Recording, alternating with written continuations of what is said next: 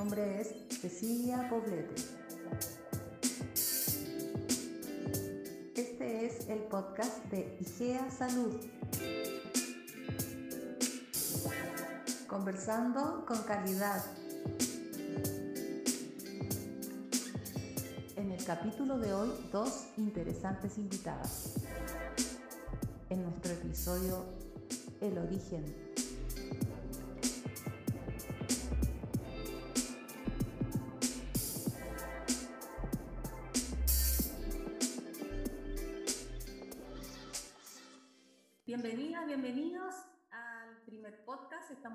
contentas hoy porque vamos a partir por fin con este sueño, con esta idea, con este desafío de estas empresarias de IGEA Salud, que es salir al aire con un programa, con una conversación, con algo que ellas quieren compartir con nosotros. Tienen mucho por compartir porque ellas se apasionan por su trabajo y ustedes hoy día van a notar eso en cada una de las palabras y respuestas que nos den a las interrogantes que tenemos para ellas hoy.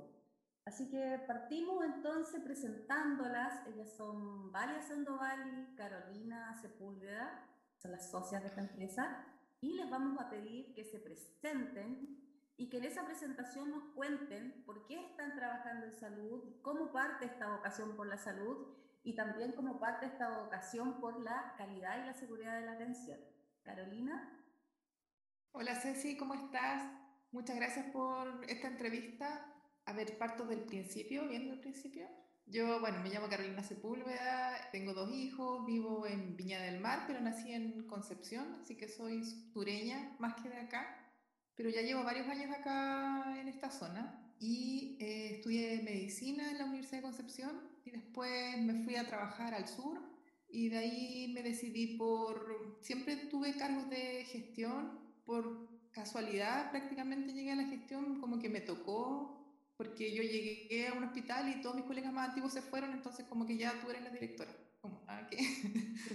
y, y, empecé a aprender de a poco de eso y me empezó a gustar, eh, si bien era súper joven, entonces era bien complejo como moverme en ese mundo que para mí todavía era como de, de adultos, era totalmente diferente. Y después me decidí por eh, medicina familiar acá en la Universidad de Valparaíso y la Universidad de Valparaíso en la beca en ese tiempo tenía un magíster de salud pública. Y ahí ya como que me encanté más todavía con la, con la gestión, con la salud pública. Y dentro del, del magíster supe que existía la acreditación, la calidad en salud y de ahí, de ahí empezó el tema algo que te enganchó, pero profundamente, el tema de la calidad y seguridad del paciente. Sí. Lo que pasa es que es un tema que va como muy acorde como con mi forma de ser, o sea, es aportar a la salud, pero también desde otra mirada, desde otra parte, y algo que es tan importante como es salud pública finalmente, pero y además era algo que estaba empezando, entonces resultaba todavía más apasionante como partir en algo, ser pioneras, así que en ese tiempo Sandra, que, era, fue la primera socia de IGEA, ella me dijo, hagamos esto y estábamos haciendo la clase y me dijo, hagamos eso, hagamos la empresa. Yo ya, sí, bueno, y empezamos a buscar información, a estudiar y empezamos a trabajar y trabajamos mucho en principio para, para formarla, ¿no? Partimos de cero, de nada. Y vaya, ¿qué nos cuentas tú? ¿Cómo partiste tú en los temas de salud? y cómo llegaste también a calidad y seguridad de la atención. Hola Ceci. Bueno, yo me he desarrollado, soy de profesión ingeniero, ingeniero civil industrial, pero yo mi primera ingeniería fue informática. Y yo me he desarrollado en el mundo del sistema público, esa ha sido mi vida profesional. ¿ya? Y primero me acerqué al sistema público de salud. Y me acerqué a través de, de sistemas de información, trabajando ahí cercano a los hospitales, y después, en realidad, por una situación muy fortuita, casi, casi del destino, compartí oficina con una persona clínica que trabajaba en materias de calidad. Y te estoy hablando cuando recién se armaron estas estructuras de calidad en el sistema público el año 2008. Y ahí empecé como a meterme, me empezó a gustarme, también evidencié que calidad no era solamente del área clínica, que tenía una mirada multidisciplinaria y que de alguna manera yo podía aportar. Y ahí me metí, me metí y de ahí ya no salí más. Como dices tú, me encantó, me empecé a trabajar, entré a IGEA como evaluadora, por ahí por, no sé, 2011, 2012, como evaluadora. Y después se dio la oportunidad de asociarme con Carolina y aquí estamos. Aquí tratando siempre de, de aportar y como dice Carolina, de una mirada distinta, calidad tiene una mirada transversal en una organización de salud es capaz de, aglutinar distintas áreas que permiten dar una mirada más sistémica y, una mirada de, mejora. Entonces, y yo de verdad súper enamorada de estas materias y, me encanta. O sea, podríamos decir que ustedes son pioneras que partieron cuando esto se inició en, en la salud chilena, cuando partieron estas unidades de calidad con una estructura formal, ¿cierto? Bueno, del, del área pública sí, sí. Eh, en esa época se empezaron a crear, fue por reforma de salud y de a poquito empezó a armarse esta estructura de calidad asignándole distintas materias. En ese minuto todavía no se hablaba de acreditación como algo tangible, cercano, se hablaba de, de cumplir con estándares de infraestructura y de a poquito se empezó a armar este tema. Excelente. Ahora una duda que yo tengo, ¿por qué el nombre IGEA? H-I-G-E-A, IGEA, ¿qué es IGEA? Carolina, María. te cuento yo. Sí, Igea es una diosa griega que tiene que ver con la salud. Habían dos diosas que son como paralelas, que es Igea y Panacea, y Panacea es más bien como de la parte, como de la sanación, por decirlo de alguna manera, los medicamentos, eh, pero IGEA es más bien de la prevención, de la higiene, de ahí viene la palabra higiene, de la salud, pero desde la mirada preventiva. Entonces es súper acorde con, con, lo que nosotros planteamos desde el principio. Además es mujer y siempre hemos sido IGEA puras mujeres, excepto cuando apareció Raúl, que es nuestro compañero, eh, que llegó hace pocos años, pero somos principalmente mujeres y es un y eso se nota, o sea, nuestras reuniones son también de maquillaje, de, de carteras, de aro, y entre medio de los recreos son como de, esos temas, eh, y de los, de los, hijos, y de los maridos, y las familias, así que somos un grupo súper femenino, así que IGEA nos representa totalmente. Puros temas de diosas. Valia, eh, ¿cómo parte la empresa IGEA? ¿Cuál es la historia de ustedes como empresa? Eh, bueno, ahí yo creo que la Carolina te puede aportar más. Yo, yo te repito, entré como evaluadora a la, a la empresa, entonces ahí Sandra con Carolina levantaron este proyecto después del curso, entiendo, así que no sé, Carolina, ahí que tú le cuentes. Sí, como te decía, estábamos haciendo el magíster de salud pública con Sandra y Sandra me mandó, me escribió un papelito y me dijo, hagamos eso. Y yo así como, ¿qué? ¿De qué?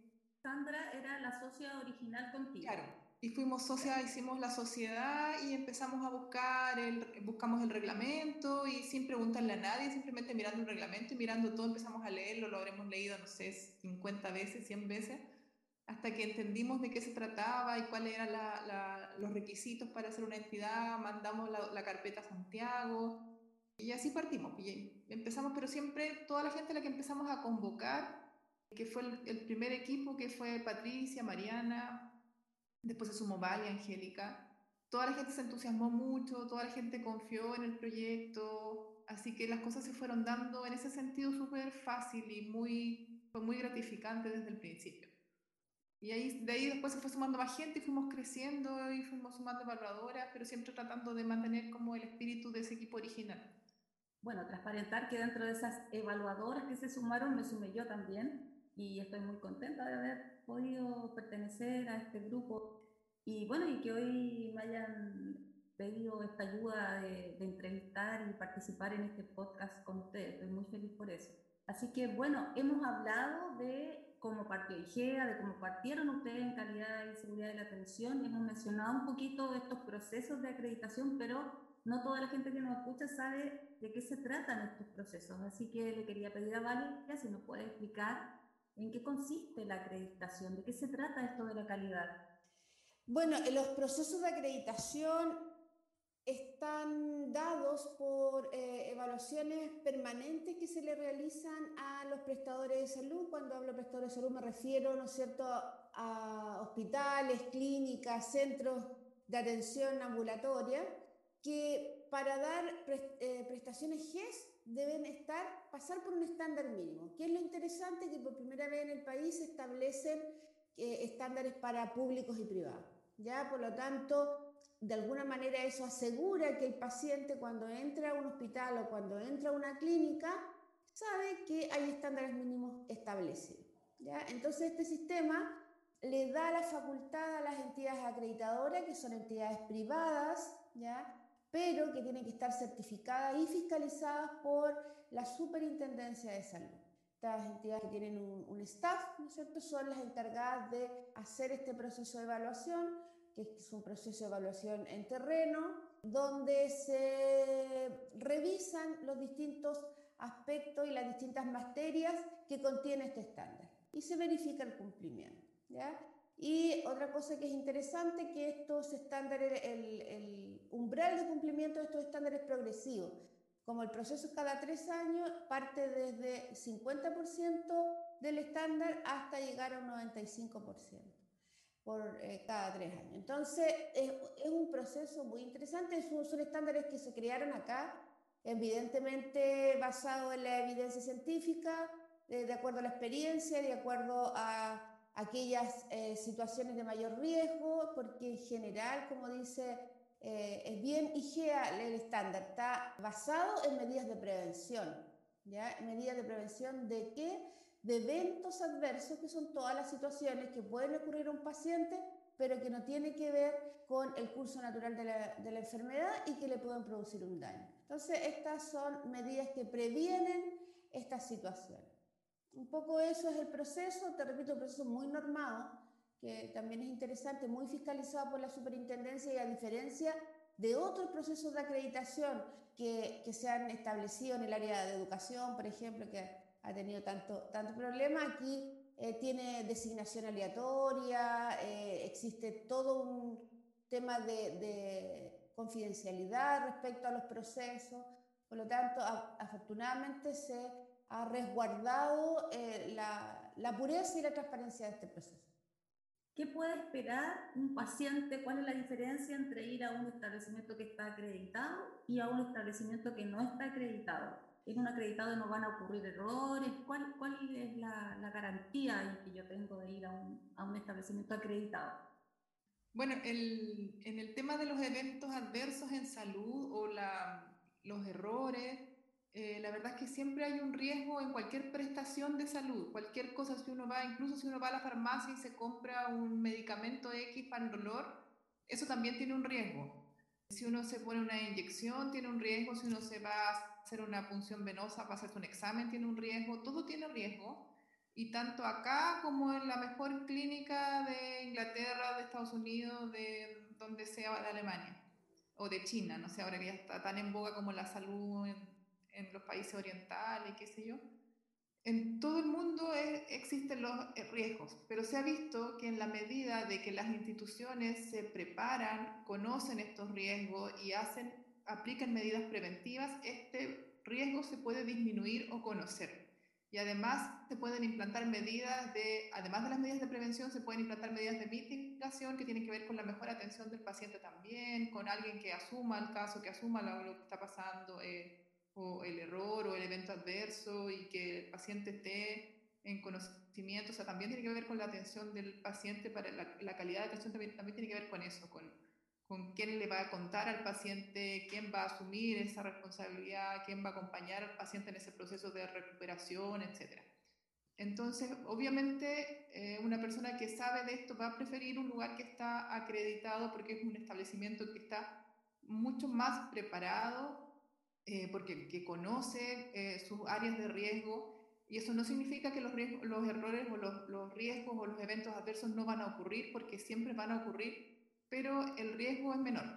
Uno el, se baja el riesgo y eso es lo que busca el estándar. Perdón, Ceci, eh, otro beneficio importante para los pacientes es que eh, tienen acceso, eh, hay un registro público de cuáles son aquellos prestadores que están acreditados, ya tal como existe el registro de prestadores individuales, donde pueden ver, ¿no es cierto?, eh, el registro de médicos, enfermeras, en fin, del personal de salud. También hay un registro eh, público, pero además se establecen procedimientos, protocolos, manuales que también son eh, de derecho público. ¿ya? O sea, es posible que un, que un paciente pudiese eh, saber o pedir o conocer estos procedimientos. Por lo tanto, es una absoluta transparencia respecto de todo lo que son medidas de prevención en este estándar mínimo, evidentemente. ¿ah? Uno siempre esperaría que tuviera una, una evolución eh, en, su, en su desarrollo y no solamente en áreas de, de acreditación. Y yo creo que en muchas situaciones y en muchos prestadores se ha dado así. Ha ido creciendo este proceso, no solamente a estas áreas. Es decir, es un área súper relevante porque va de la mano de la atención clínica. Creo que la atención clínica debería siempre incorporar estas acciones que tienen que ver con la seguridad y la calidad de la atención y no ser vista como algo aparte. Así que veo que su trabajo es un, trabajo súper acucioso, súper importante de ir y acreditar que eso efectivamente se esté realizando de la manera correcta, adecuada y acorde a los estándares. Carolina. Sí, no, y también agregar que cosas como un poco más aterrizándolo, por ejemplo, antes, o no estaba normado el tema de si tú ibas a, un, a, una clínica, a un centro médico o a un hospital, por ejemplo, tú podías ir al cardiólogo y quizás te podía atender cualquier médico que no era cardiólogo. Incluso había gente, se, o sea, se pesquisó, son cosas como excepcionales, pero se ha pesquisado prestadores en que habían personas que decían que tenían una profesión y realmente no la tenían.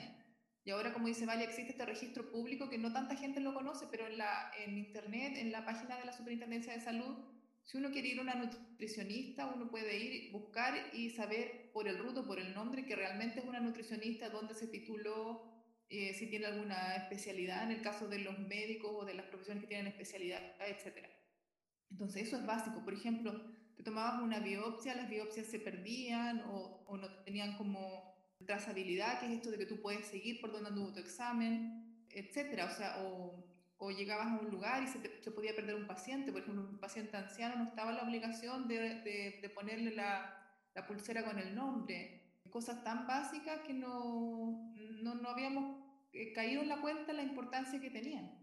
Y todas esas cosas ahora ya están normadas, el tema de la prevención de caídas de los pacientes, por ejemplo. Y así una larga lista de cosas que están en el estándar. El estándar se, creó, yo creo que deben haber empezado como alrededor del año 2000 2007, 2005, no sé, a buscar evidencia, a buscar estudios y cosas que avalaran los, temas que finalmente se eligieron, porque calidad es súper amplio, pero acá se eligió y se privilegió la seguridad del paciente. Y esta pauta desde el año 2010 que se empezó a aplicar hasta ahora, la verdad es que ha sido súper acorde a la realidad que nosotros tenemos y ha servido mucho para ordenar. Ahora post pandemia no sé realmente qué va a pasar, me imagino que va a tener que revisarse porque algunas cosas van a cambiar, pero hasta ahora se mantuvo bastante vigente, hasta, hasta el 2019 permitió ordenar muchas cosas. Entonces ustedes verifican en los establecimientos, en los prestadores, esta garantía de calidad y la verifican tanto al prestador como también a la gente que elabora ahí, que son los que otorgan la atención de salud, y todo esto queda debidamente acreditado en la plataforma de la Superintendencia de Salud. Les quería preguntar también por su equipo de trabajo.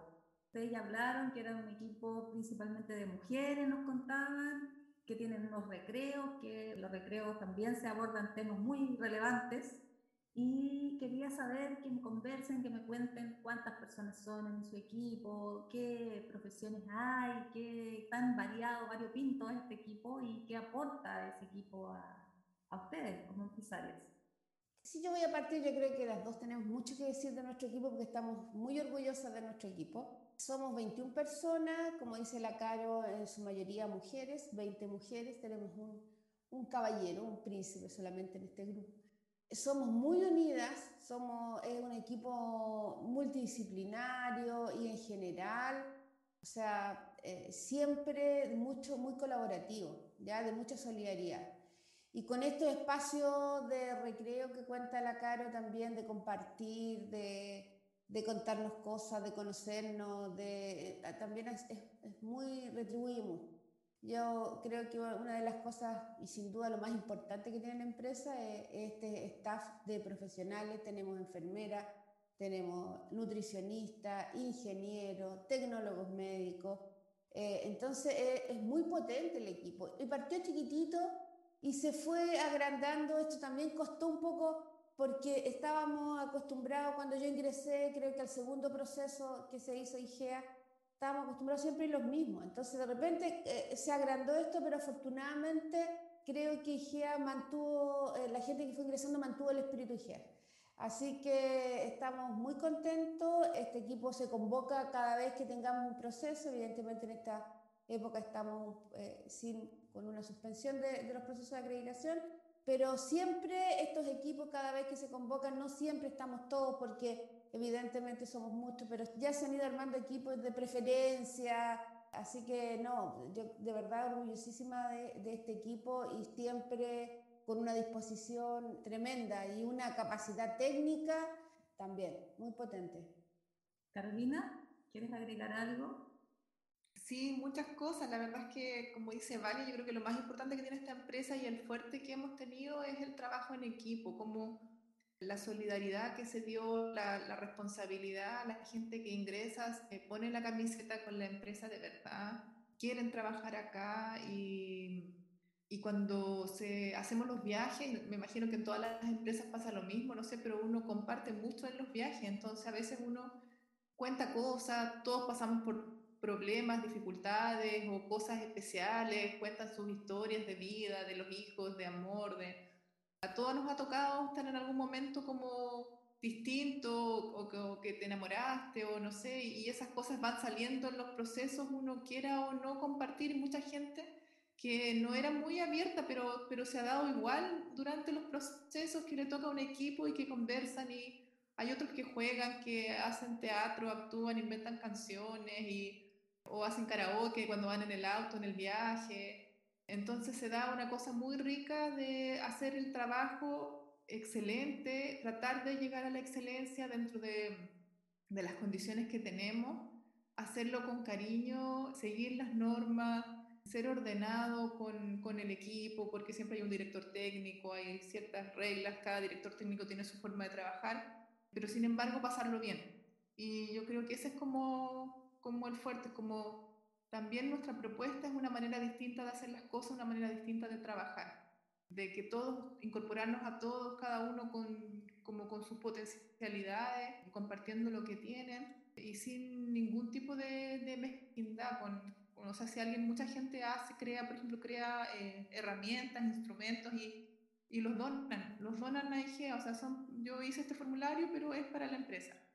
Y así como, ah, bueno, muchas gracias, o eh, siempre, o sea, cuando hacemos, también hacemos jornadas de, jornadas, tratábamos de hacer dos veces al año hasta antes de que empezara la pandemia, y también en las jornadas se ve el tema de la solidaridad, o sea, nunca nadie ha dicho, oye, yo no quiero participar, entonces preparan temas, eh, nos vamos como educando también entre nosotras mismas y cuando es necesario invitamos a otras personas, pero en general lo hacemos entre nosotras, la que más sabe, eh, prepara un tema y va como nos vamos poniendo al día respondiendo preguntas, qué sé yo. Tenemos igual así gente bien experta en algunas cosas, eh, como la Yoli, que en todo el tema de infecciones, la Patti, que es muy ordenada también como para generar instrumentos, Mariana, y así, bueno, tenemos gente muy valiosa en la, en la empresa. Entonces hay un equipo que tiene, se va por una línea técnica que está llena de amor, de entrega, de generosidad y de conocimiento técnico, y tenemos por otro lado una línea más humorística, más de convivencia, de pasarlo bien. O sea, da para dos podcasts esto. Da para un podcast técnico y un, podcast. O mezclamos todo y hacemos algo más amplio. Creo que mezclamos. Mezclemos entonces. Y... Tal, tal, como es el trabajo, mezclado. Es decir, nos tomamos en serio el proceso, pero también nos reímos y también compartimos, y también le pasamos bien. Bueno, y a propósito de podcast, eh, yo quería saber por qué esta inquietud de ustedes. ¿Tiene que ver con la pandemia, la necesidad de comunicarnos más? ¿Por qué surge esta inquietud en ustedes de salir al aire con esto eh, para ampliar, digamos, la, la, cantidad de gente que nos escucha, porque nos puede escuchar cualquier persona, ¿verdad? No solamente gente experta en calidad y seguridad de la atención, sino que también estamos hablando para que toda la gente pueda conocer de qué se trata esto que hace IGA. Eh, ¿Cuál es esa inquietud?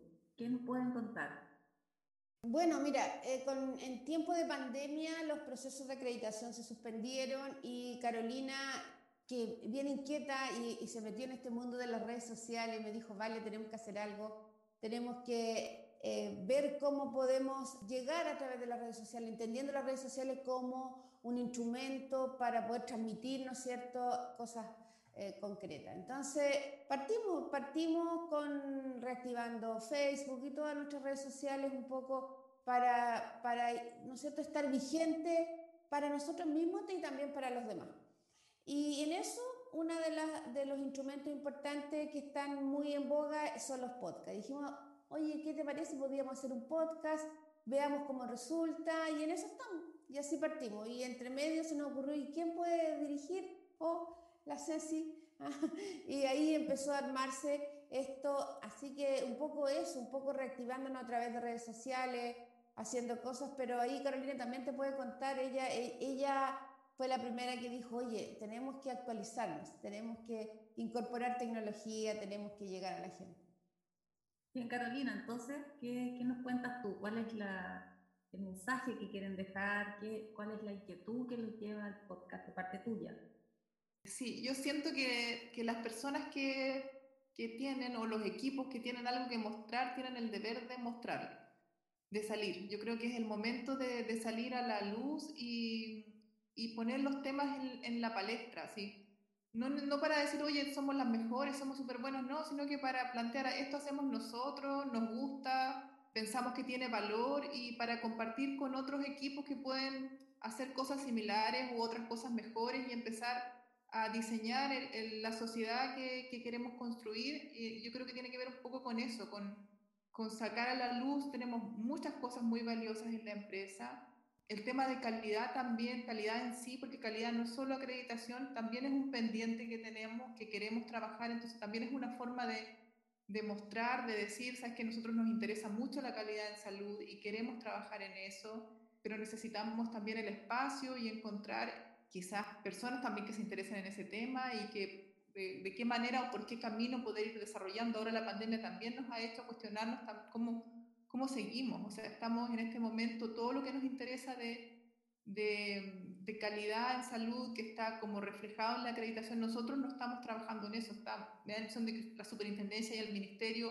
asumieron esa parte dentro de lo que ellos les compete, pero nosotros estamos, quedamos un poco fuera en ese sentido, entonces queremos seguir aportando y quizás esto puede ser una forma de seguir motivando a los equipos, entregando conocimiento de lo que nosotros tenemos generando un espacio de conversación, de escucha, de seguir, que la calidad se mantenga vigente con pandemia o sin pandemia. Me parece muy interesante y ojalá podamos también escuchar parte del equipo que ustedes nos mencionaban que tienen con tanto conocimiento y experiencia en estas materias. Quería preguntarles también acerca, ya, ya que dijimos que íbamos a mezclar todo en una sola olla, en un solo plato, Quería preguntarles de anécdotas que ustedes hayan vivido en estos viajes que nos contaban para ir a hacer estas acreditaciones, estas evaluaciones. Si hay alguna anécdota que se haya quedado ahí en su corazón, en su mente, en su recuerdo y que podamos compartir hoy con la gente que nos escucha. Caro. Yo, eh, bueno, hay muchísimas anécdotas, muchas cosas divertidas, partiendo porque hay un grupo que no sé si podríamos hacerle un podcast también, un grupo que inventa canciones y que hace videos y que, y que baila, que son como las artistas y a veces les ha tocado ir dos o tres en, alguna, en algún proceso, entonces empiezan ya, no sé, hacen, empiezan a mandar sus performances así durante, durante el proceso y empiezan a mandar sus cosas. Y hay otras muy divertidas, por ejemplo, o sea, como personas, digamos, la Patti es una de las chistosas, entonces también ha tocado que ella... Eh, suele decir bromas durante la acreditación y alguna vez se le salió algo durante el proceso y claro, la acusaron, porque como que la gente, se, como todos estamos muy nerviosos, y ella un poco para romper el hielo, pero como que fue mal entendido y la acusaron y después como que ahí ya no siguió haciendo broma, como que no me acuerdo exactamente la, cuál era la, la, cosa, pero otra vez, una vez me pasó a mí en el sur que me encontré con, yo había vivido ahí cerca de ese lugar donde estábamos y, yo iba, estaba en la puerta del hospital y me encontré con un amigo que venía con delantal y venía con algo en la mano. Y se puso medio nervioso y me dijo, ¿y tú qué andas haciendo? Le dije, no, ando acreditando. Ay, me puso una cara súper rara y ya y se, fue a, su trabajo y yo seguí en lo mío. Y en la noche yo salí, salí con unas amigas de allá de, ese lugar y me encontré con él. Y ahí conversamos y ahí me contó, me dijo, oye, yo así no sabía dónde meterme porque yo andaba, estaba de turno en la UCI y salí a comprarme una bebida y me encontré contigo y pensé que me ibas a retar o que no iban a acreditar por mi culpa y, y ahí me contó un montón de cosas, que la gente estaba escondida en un, en un closet y que cuando alguien estaba como avisando en la puerta cuando venían los de la acreditación y todos se iban a esconder y mil cosas así. bueno, eso es como de las tallas que me acuerdo.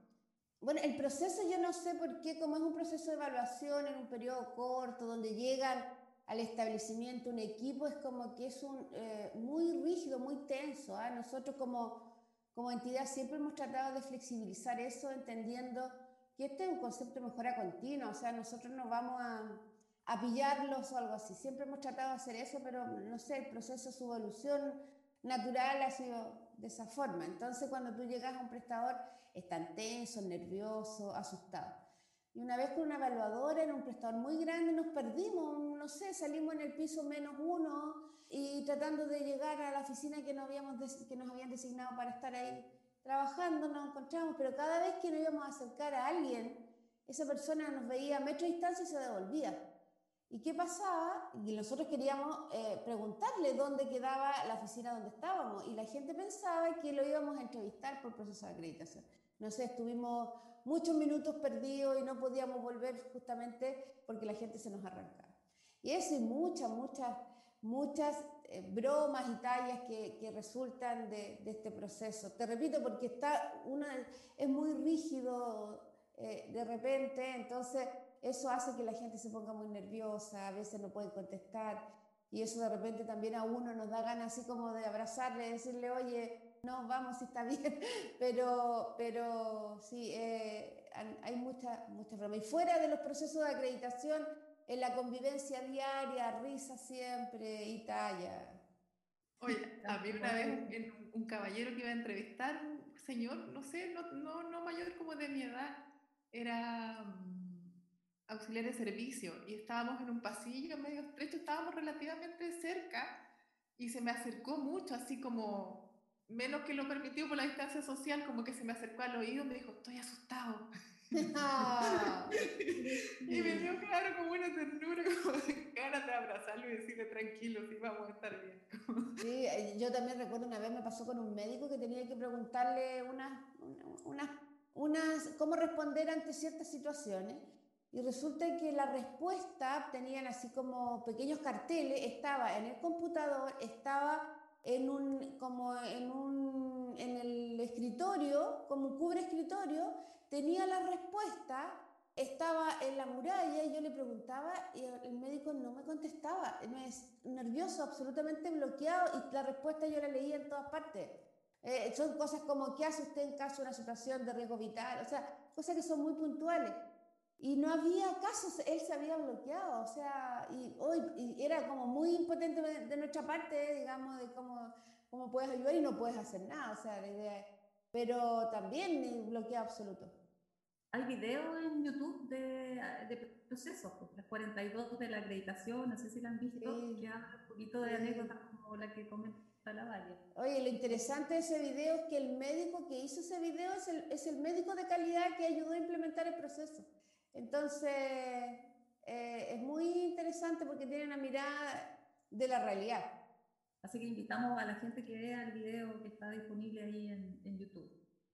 Quería preguntarles también si ustedes solamente se dedican a estos procesos de acreditación o también su empresa hace asesorías o capacitaciones respecto de estas temáticas, porque veo que ustedes ya tienen hartos años de experiencia en este rubro, por lo tanto podrían aportar mucho desde esta otra vereda.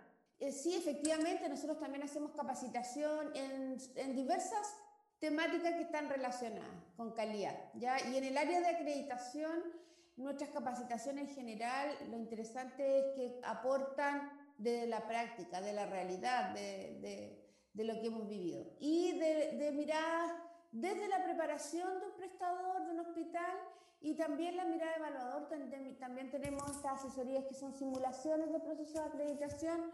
A veces ahí hay una mixtura de, de las dos cosas, preparación y evaluación. Sí, eh, capacitación también. Tenemos, te repito, este equipo multidisciplinario nos permite tener una mirada mucho más amplia de cómo abordar y de acuerdo al tipo de prestador. ¿Cómo se contacta la gente interesada en estos temas con ustedes? ¿Dónde las ubican, Carolina? Eh, sí, tenemos la, en este momento la, la, oficina no está funcionando porque estamos en fase 1 acá donde tenemos la sede que es en Viña del Mar, pero estamos disponibles en la página web en www.igea.cl, estamos en Facebook que también es IGEA, estamos en LinkedIn y en Instagram también como igea.cl.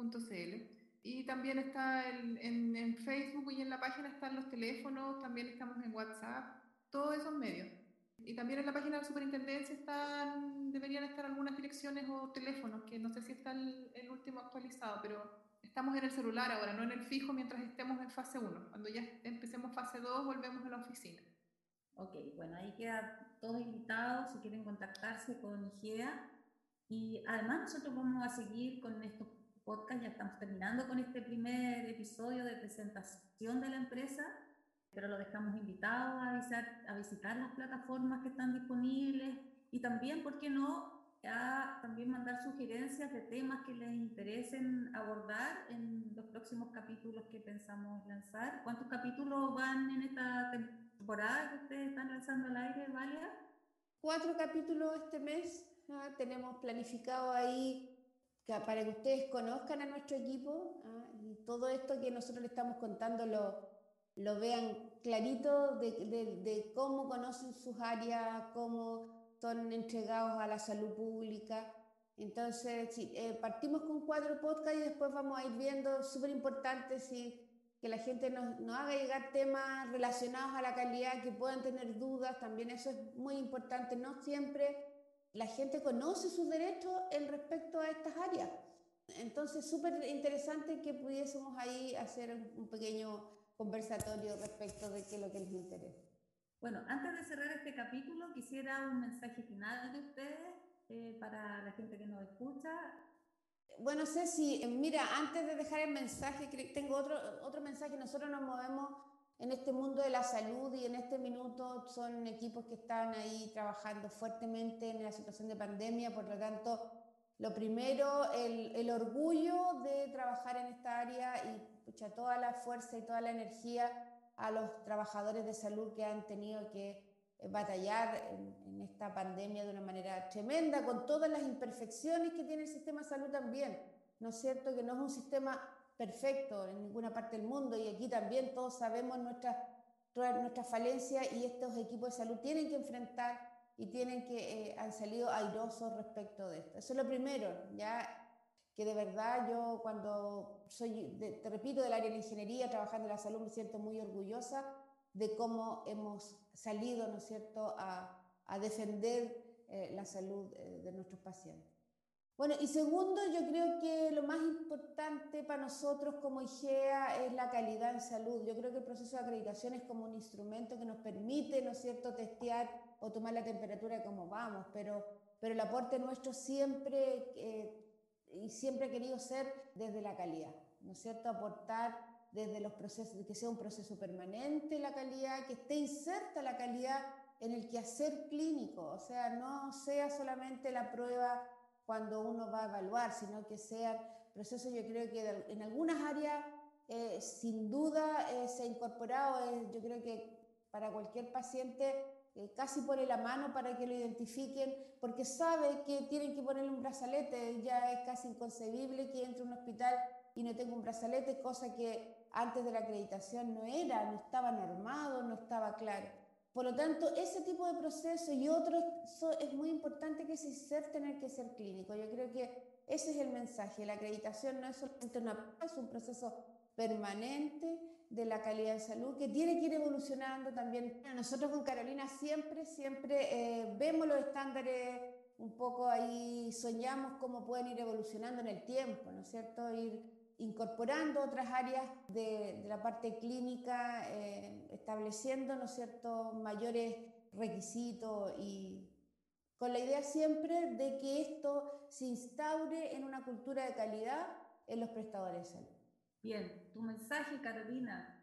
Bueno, sumado a lo que dice Varia, yo, yo tengo un sueño también, que es que la calidad se incorpore dentro de las instituciones y que seamos todos responsables de la calidad de salud, los pacientes, los familiares, los profesionales, y que deje de ser un proceso tan como que jerárquicamente y tan de, tan de control, sino que sea una cosa de autorresponsabilidad, de, de autogestión y de que los equipos, las personas, que cada uno se haga parte de esto y, sea, y vea la importancia de cuidarnos. En el fondo es personas cuidando personas. Entonces, y en ese sentido, para lograr eso, tenemos que hacer mucha difusión, mucha capacitación, mucha sensibilización para que esto deje de ser una cosa tan jerárquica, tan rígida, tan piramidal, porque en realidad no tenemos por qué ceder la responsabilidad a, una, a un ente superior que nos cuide, siendo que nosotros estamos, o sea, de hecho los profesionales de salud y las personas que trabajamos en salud estudiamos para eso, para cuidarnos. Entonces no tiene por qué venir alguien a decirnos, oye, tú tienes que cuidar al paciente. No, tenemos que conocer las normas, tomar acuerdos, pero hacerlo porque nos nace, porque es parte de nuestro quehacer eso es como el mensaje que me gustaría dejar y el sueño que yo tengo, que logremos hacer eso en nuestras instituciones.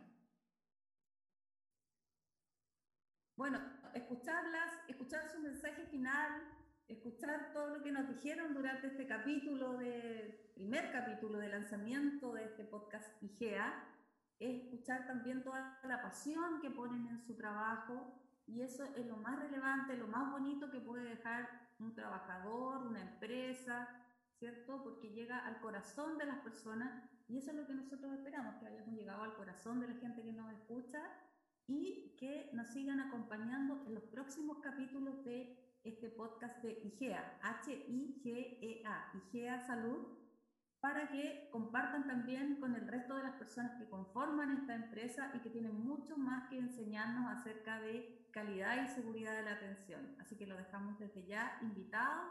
Hasta pronto y nos escuchamos en una próxima oportunidad.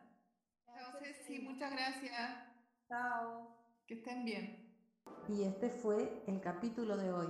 Lo más importante para nosotros como IGEA es la calidad en salud. Que seamos todos responsables de la calidad en salud. Conversando con calidad de IGEA Salud.